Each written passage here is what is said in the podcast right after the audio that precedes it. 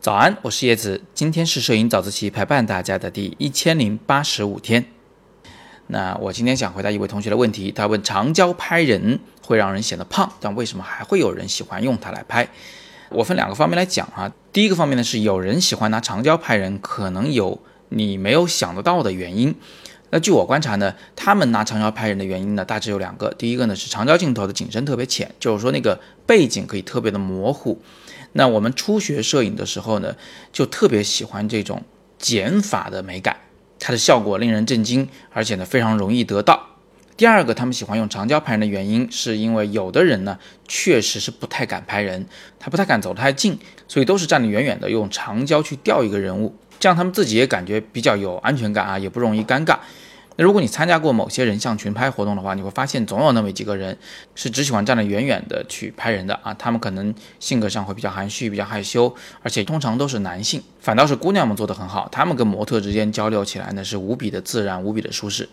当然了，你说的没错，长焦镜头呢，因为它会压缩空间，所以它会让人显得胖，它会让一张脸中鼻子呢显得不再突出了啊，变得很扁平，脸也很扁平，耳朵呢变得非常大。整个脸部呢，本来是一个半球形，有曲面的，但是在长焦镜头里看上去它像是个平面的一样，就是所谓的大饼脸。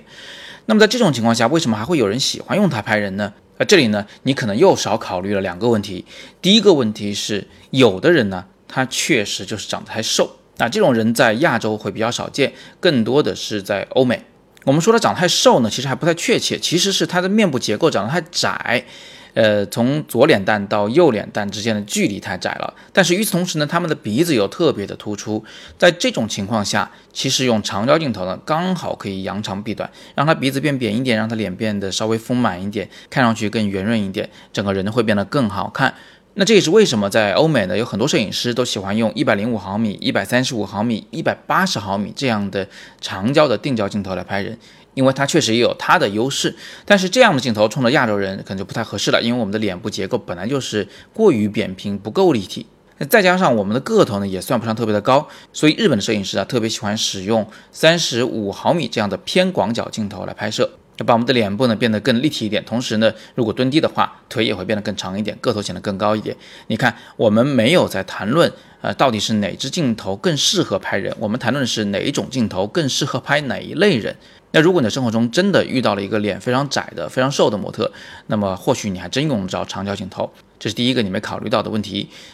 第二个你可能没有考虑到问题呢是，长焦镜头也只有在正面拍人脸的时候，这个人的脸呢会被压得扁扁的，变成大饼脸。如果你拍摄的人物是一个侧脸，会怎么样？它其实还是会有。空间压缩的效果，但是这次压缩的呀，不是从鼻子到耳朵的距离，而是从左脸到右脸的距离。也就是说，这个人的脸呢会变得更窄了，它反而起到了一个瘦脸，而不是让脸变胖的效果。那我们最后再做一个总结：有的人呢不是喜欢用长焦拍人，而是有别的原因，他们可能会因为背景虚化明显，以及不太敢走近拍人，来使用长焦镜头拍人像。但是呢，有人确实是喜欢用长焦镜头拍人，他们的原因可能是模特脸太窄了，或者是他们想从侧面拍摄这个人，而侧拍的时候，长焦镜头并不会导致脸变得更胖。